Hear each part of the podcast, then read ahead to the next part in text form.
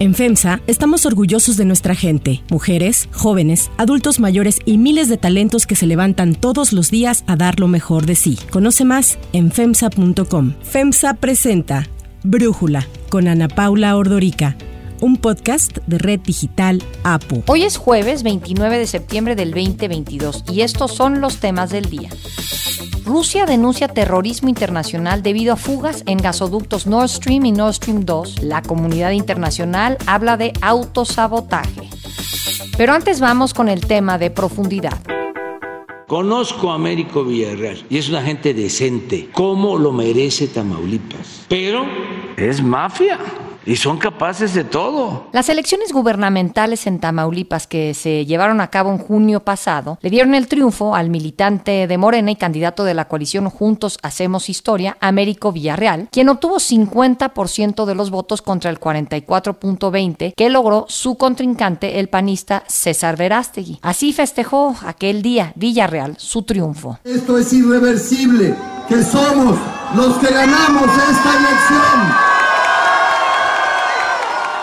Sin embargo, el PAN solicitó al Tribunal Electoral del Estado que se anulara la elección al tener pruebas de que hubo participación del crimen organizado en las votaciones, así como el financiamiento de la campaña de Villarreal. En concreto, se apuntó a la relación del morenista con Sergio Carmona Angulo, un empresario tamaulipeco asesinado en noviembre del año pasado en Nuevo León. También acusaron la intervención de funcionarios públicos, por lo que supuestamente no hubo imparcialidad ni neutralidad en las elecciones, por lo que el caso llegó hasta el Tribunal Electoral Federal. Pero el presidente nacional de Morena, Mario Delgado, alegó que las pruebas del PAN son falsas. Toda la campaña negra que montó el PAN con documentos apócrifos, mentiras, falsedades, ataques a nuestro candidato y su familia y a otros liderazgos de Morena en el Estado, todo se ha caído, todo fue una vil mentira. Además, Américo Villarreal acusó al actual gobernador Francisco García Cabeza de Vaca de implementar una estrategia para que no tome posesión el primero de octubre. Se reunió con un juez que lastimosamente parece haberse prestado a un juego sucio y reprobable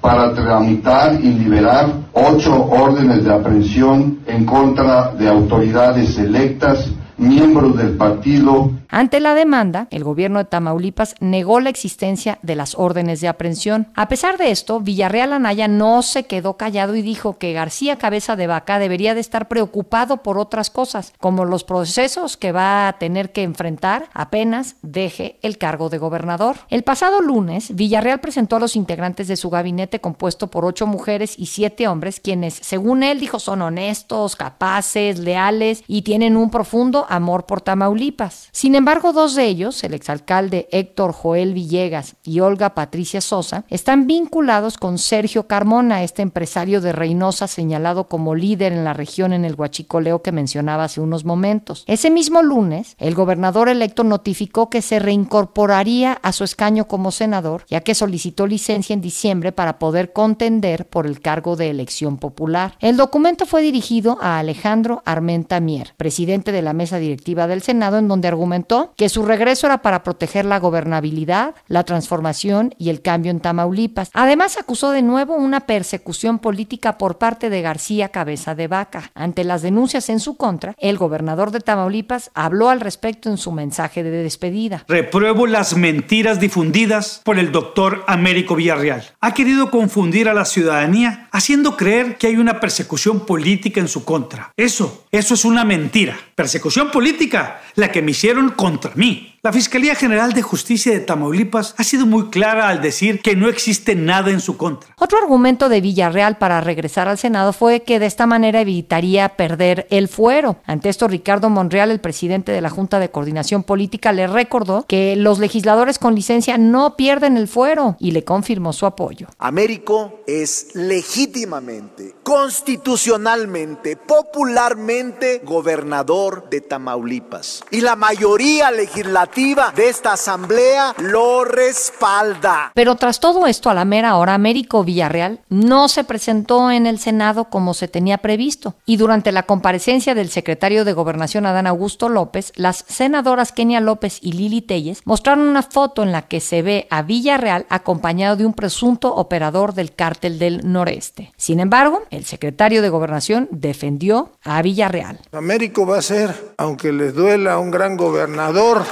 de Tamaulipas. Si me permite una sugerencia, yo le diría que usted que tiene elementos para acusar a alguien, acuda a la Fiscalía General de la República y presente la denuncia. Ayer, Américo Villarreal anunció que siempre no iba a reincorporarse al Senado y que dejaría sin efecto su anuncio. Sin embargo, el comunicado dejó un caos en el Senado, ya que al solicitar su reincorporación, lo dieron de alta en el tablero de asistencia a pesar de que su suplente dijo que él no había sido notificado de nada. Y es que el senador no puede simplemente eh, retirar su regreso, tiene que volver a pedir licencia. Este trámite es necesario para que pueda asumir el cargo como gobernador, por lo que la oposición exigió que Villarreal solicitara la licencia al Pleno del Senado por segunda ocasión y agregaron que el político perdió su elegibilidad al presentar su incorporación al Senado. Pero los legisladores de Morena argumentaron que no era imprescindible la solicitud de licencia y esta discusión que duró como dos horas terminó con este anuncio del senador Armenta Mier se recibió comunicado del senador Américo Villarreal, está en su escaño, por la que se solicita licencia para separarse de sus funciones legislativas. Tras recibir la solicitud de licencia, se votó y se aprobó rápidamente en el Senado. Ayer la Sala Superior del Tribunal Electoral del Poder Judicial de la Federación realizó su sesión pública de resolución sobre el proyecto de sentencia del magistrado José Luis Vargas sobre la impugnación presentada por el PAN por la presunta participación del crimen organizado en las elecciones de Tamaulipas a favor de Américo Villarreal. Así se pronunció el magistrado Vargas. La nueva valoración contextual no permitió desprender inferencias válidas y suficientes para considerar que se presentó violencia generalizada, financiamiento con recursos de procedencia ilícita o actos de intimidación y presión al electorado durante el periodo de veda o la jornada electoral en el territorio del Estado. Para que el proyecto fuera aprobado eran necesarios cuatro votos a favor de los siete magistrados. Pero antes de la sesión, el magistrado José Luis Vargas hizo cambios al proyecto, el cual continuó apoyando el triunfo de Villarreal y confirmó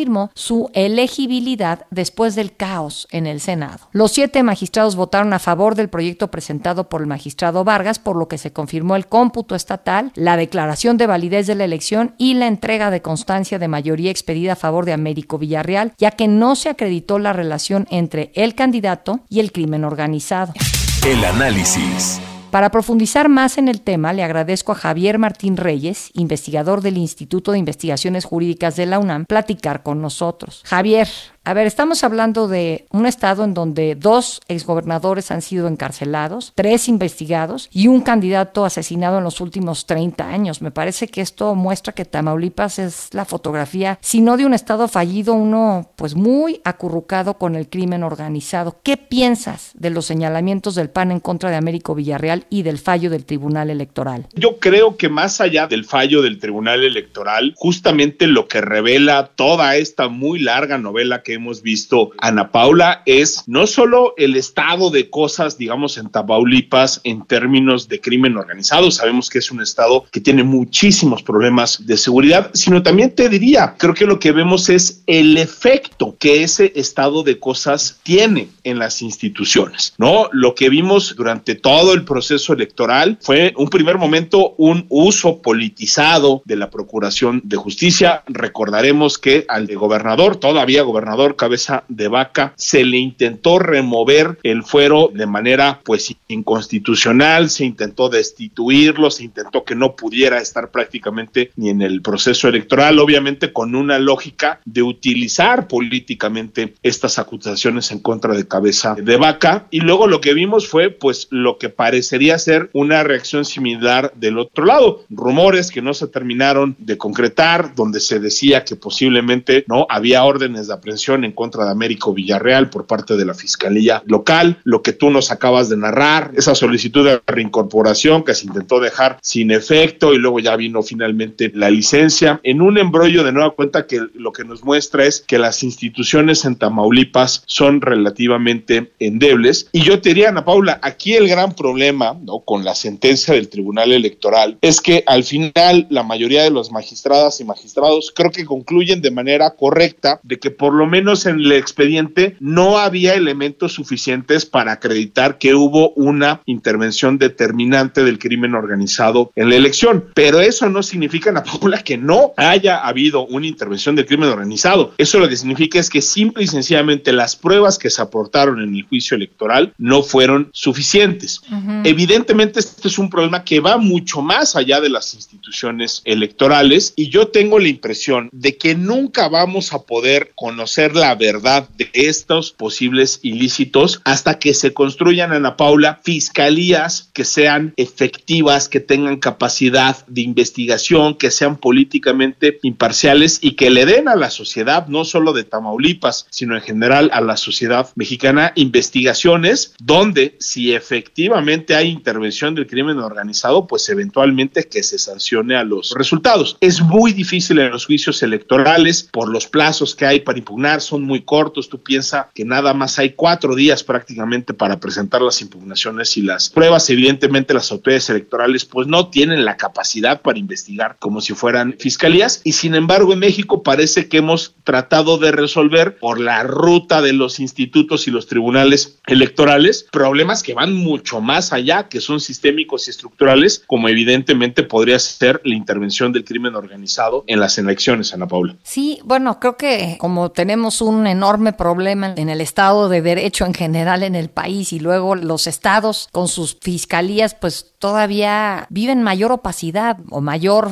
no sé, fallas en la procuración de justicia. Sí, no, totalmente. Yo te diría, creo que a final de cuentas, y yo te diría incluso en la federal, ¿eh? o sea, creo que durante mucho tiempo, Ana Paula, muchos defendimos esa idea de que teníamos que hacer esa gran reforma para pasar del viejo sistema de justicia penal a un sistema moderno, adversarial, ¿no? Que respetara los derechos fundamentales. También, ¿no? Creo que la sociedad civil, la academia, el foro, los operadores jurídicos, peleamos por esa autonomía de las, de las fiscalías, en particular de la Fiscalía General. Y la verdad, lo que hemos visto es, en los hechos es que, pues, esta Fiscalía General de la República, con todo y la reforma en materia penal, con todo y la autonomía que teóricamente tiene según la Constitución, pues se sigue comportando todavía como esa vieja Procuraduría subordinada al presidente que investigaba más con criterios políticos y técnicos, que sigue violando derechos fundamentales y que no garantiza eh, la verdad. Y si volteamos a ver qué es lo que ha pasado en los estados, pues bueno, es cierto que algunos estados han tratado de hacer las cosas de manera distinta, pero sí creo que es justo decir, Ana Paula, que la mayoría de las fiscalías estatales pues sigue funcionando relativamente mal, sobre todo en estos temas que son altamente sensibles en términos políticos y donde actores fundamentales tienen intereses en que los asuntos salgan de una o de otra manera. En general, y más específicamente, yo diría, las fiscalías electorales son uno de los grandes pendientes, ¿no? De la transición democrática. Hoy tenemos tribunales electorales, institutos locales que funcionan mucho mejor que hace 30 o 40 años, pero la verdad es que las fiscalías electorales están muy lejos, ¿no? De hacer bien su trabajo y probablemente, pues, una muestra más de esto, Ana Paula, es que aquí estamos hablando de las decisiones del tribunal y lo que hizo el INE y lo que hicieron los hombres. No estamos discutiendo las investigaciones de las fiscalías electorales, ni la nacional, ni mucho menos la local de Tamaulipas, porque simple y sencillamente siguen siendo organizaciones que no tienen ni la imparcialidad, ni la autonomía, ni la capacidad necesaria para garantizarnos lo que tendríamos que tener como sociedad, que es primero, pues una reconstrucción de los hechos, evidentemente, pues una aplicación de la justicia que sea imparcial, es decir, es importante en este país que el que la hace la paga y, después eventualmente, pues hay víctimas que pueda haber reparaciones. Todo eso son cosas que no hemos logrado construir, Ana Paula, y creo que esta validación, pues es un buen ejemplo de ello. Javier Martín Reyes, muchísimas gracias por platicar con nosotros y darnos tu análisis. No, hombre, al contrario, Ana Paula, te mando un abrazo muy fuerte. Si te gusta escuchar Brújula, te invitamos a que te suscribas en tu aplicación favorita o que descargues la aplicación Apo Digital. Es totalmente gratis y si te suscribes será más fácil para ti escucharnos. Además, nos puedes dejar un comentario o calificar el podcast para que sigamos creciendo y mejorando para ti. Hay otras noticias para tomar en cuenta. 1. Gasoductos. Rusia dio a conocer que abrió un caso penal por terrorismo internacional debido a las fugas detectadas en sus gasoductos Nord Stream, ubicados en las aguas del mar Báltico, dos en la zona económica exclusiva danesa y uno en la sueca. La Fiscalía Rusia denunció que se cometieron acciones intencionadas encaminadas a dañar los gasoductos, lo que dejó un grave perjuicio económico al país. Y es que a inicios de semana se reportaron explosiones en estos gasoductos que provocaron las fugas, por lo que fueron sus operaciones. Pese a las denuncias de Rusia, Suecia, Dinamarca, Alemania, la Unión Europea y la OTAN afirman que las fugas son más bien un resultado de un acto intencionado de autosabotaje, es decir, que Moscú estaría detrás de los ataques a sus propios gasoductos como medida de presión por las sanciones que se han impuesto. Así habló la primera ministra de Suecia, Magdalena Andersson. Tenemos informes de la inteligencia sueca y también hemos recibido información de nuestros contactos en Dinamarca.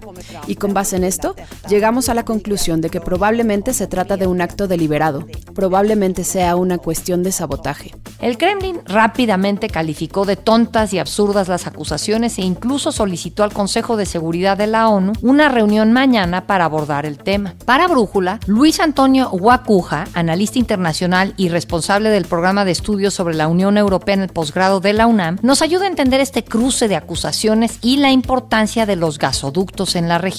Los gasoductos Nord Stream 1 y 2 suministran una muy importante cantidad de gas desde Rusia hasta Alemania por vía ultramar y terrestre. Las dos recientes explosiones en ambos gasoductos han implicado la suspensión del suministro, así como la acusación de Europa a Rusia por sabotaje. Por otro lado, también han implicado la acusación de Rusia a los Estados Unidos por estar detrás del incidente. Lo cierto es que a más de siete meses de la invasión rusa a Ucrania, en un conflicto que parece prolongarse indefinidamente, es importante tomar en cuenta que Rusia tiene un arma muy poderosa, el invierno. Primero, porque cuenta con un ejército con la capacidad de movilizarse eficazmente en el clima extremo. Y segundo, porque tiene la llave para cerrar el suministro de gas a Europa, una Europa que aún mantiene una importante dependencia de dicho energético con Rusia y que, conforme desciendan las temperaturas, encontrará dificultades no solo en la búsqueda de nuevos proveedores, sino que también enfrentará el descontento del ciudadano de a pie.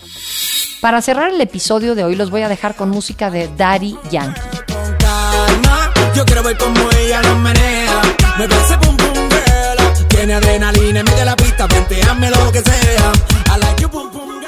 Como parte de su gira de despedida, el cantante se presentó el martes en Chile, en el primero de tres conciertos que realizará. Sin embargo, 4.000 personas violaron la seguridad del lugar y entraron por la fuerza al Estadio Nacional de Santiago, en donde fue el show. Debido a los incidentes, los organizadores del concierto argumentaron que hubo un estricto protocolo de seguridad y logística. Ante ello, la Secretaría de Prevención del Delito dijo que tuvieron una notable incapacidad en la seguridad y que deberán reforzarla ya que hoy jueves Daddy Yankee termina sus conciertos en Chile.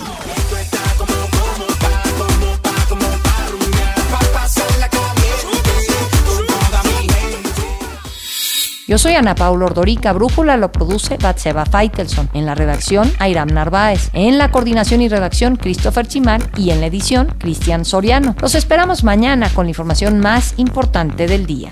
Oxo, Farmacias ISA, Cruz Verde, Oxo Gas, Coca-Cola FEMSA, Invera, Torrey y PTM son algunas de las muchas empresas que crean más de 245 mil empleos tan solo en México y generan valor como parte de FEMSA. FEMSA presentó Brújula con Ana Paula Ordorica, un podcast de Red Digital APO.